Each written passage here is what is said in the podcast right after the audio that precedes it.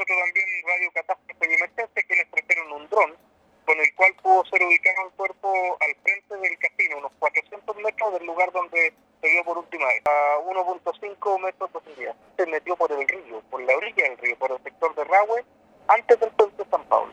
No se tiró desde el puente, sino que se metió por la orilla nadando.